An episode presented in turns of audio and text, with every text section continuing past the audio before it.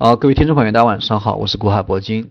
呃，今天大盘收在了三二幺五啊，下跌了六个点，全天这个振幅非常小，只有百分之零点五二，可以说是这个呃大盘基本上一动不动。但是虽然说大盘一动不动，但是个股方面这个跌得非常惨，呃，这个虽然是跌幅不大，但是普遍这个八成都在下跌。呃，那么关于今天的一个行情啊，这个实际上热点板块也这个基本上没有，不管是什么概念的板块啊，这个啊这个基本上都在下跌。然后表现比较好的这个也基本上都都都没有啊，除了一些像这个全中国蓝筹股里面就一个中国联通对吧？啊，表现的稍微好一点。呃，这个这个也算是前天这个逆势下跌这个被错杀的品种，因为前天这个属于证监会主席这个点名险资举牌对吧？也要调查这个险资，但是这个跟中国联通一点关系都没有，因为它是一个混改概念的对吧？但所以说这种。这种类型的股票啊，迎来一个补涨，或者说啊持续性的上涨，这个也是应该这个啊比较正常的一个事情。那么关于近期的一个行情，我们还是密切的关注一下这个监管层，特别是这个保这个保监会啊，或者说证监会关于这个险资举牌这个它的一个啊调查的一个结果。因为现在从昨天开始，这个呃这个保监会啊就已经这个兵分两路啊，一个进驻这个前海人寿，一个进驻这个恒大人寿，都已经到了深圳。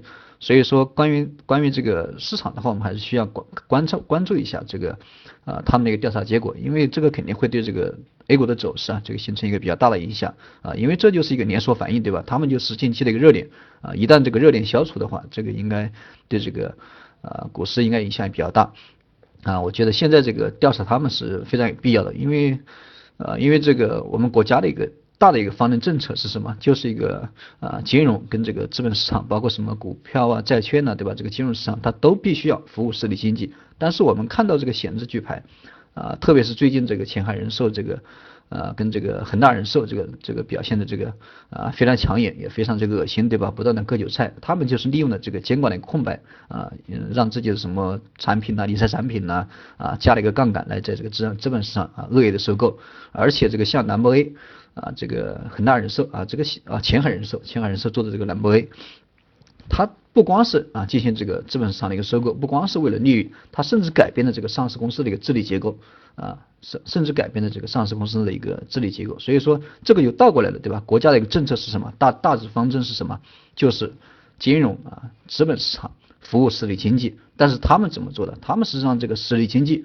啊，来服务这个金融，服务这个他们的一个资本，对吧？呃，资本游戏，所以说在这一点上，这个肯定会引起这个国家的关注，对吧？相关的一个监管部门肯定得担心，对吧？你要再这样下去，那怎么得了？啊，再这么下去怎么得了？所以说这一轮虽然说股票都在上涨，但是这个实体经济一点一点作用都没有，一点好处都没有，对吧？没有得到什么好处，反而这个引起了这个恐慌，像这个蓝波 A 这个董事会，对吧？集体辞职，所以说，呃。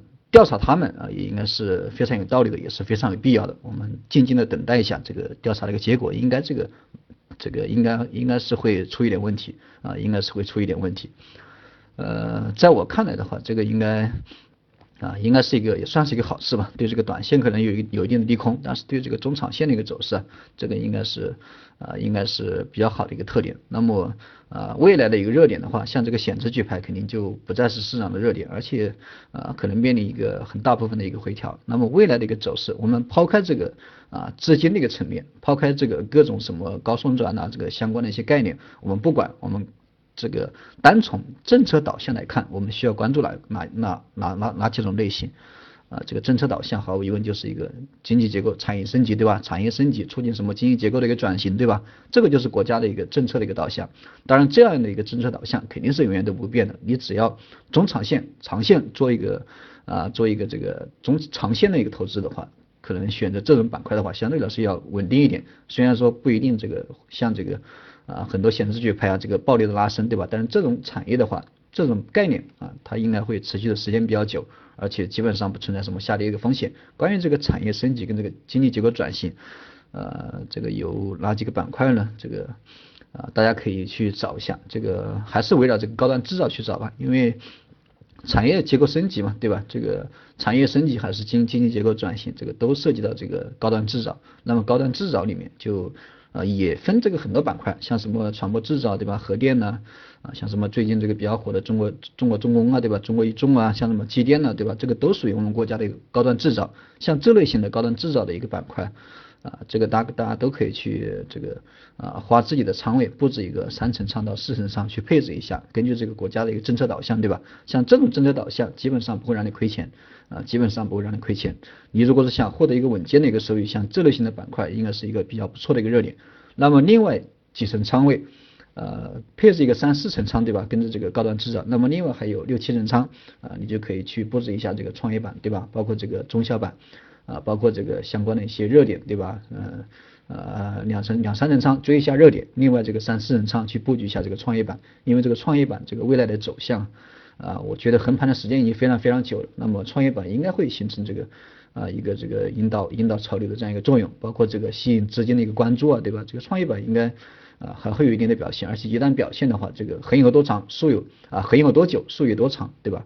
横有多久，竖有多长，应该这个啊一旦这个。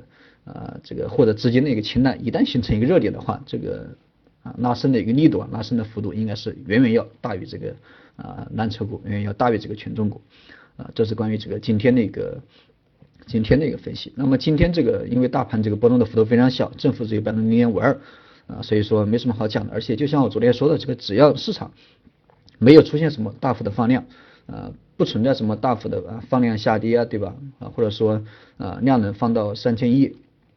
啊，量能放到三千亿，然后行，然后这个指数也没涨，只要没有出现这种情况，啊，大家都可以去啊耐心的持股，因为只要没放量的话，这个应该啊大盘都没有什么问题，还是在这个缺口附近形成一个来回震荡来啊修复这个有一个修复性的行情嘛。那么我们啊这个这个星期应该没什么机会了，那我们下周这个再看一下具体的情况啊，如果说有什么问题的话，大家还是可以咨询一下我的微信。啊，古海铂金的手写字母加上四个八，有什么问题咱们微信上面聊。第一次听到这个录音的朋友啊，可以点击一下这个订阅跟关注啊，方便这个及时收听。好了，今天讲课就先到这里，明天见。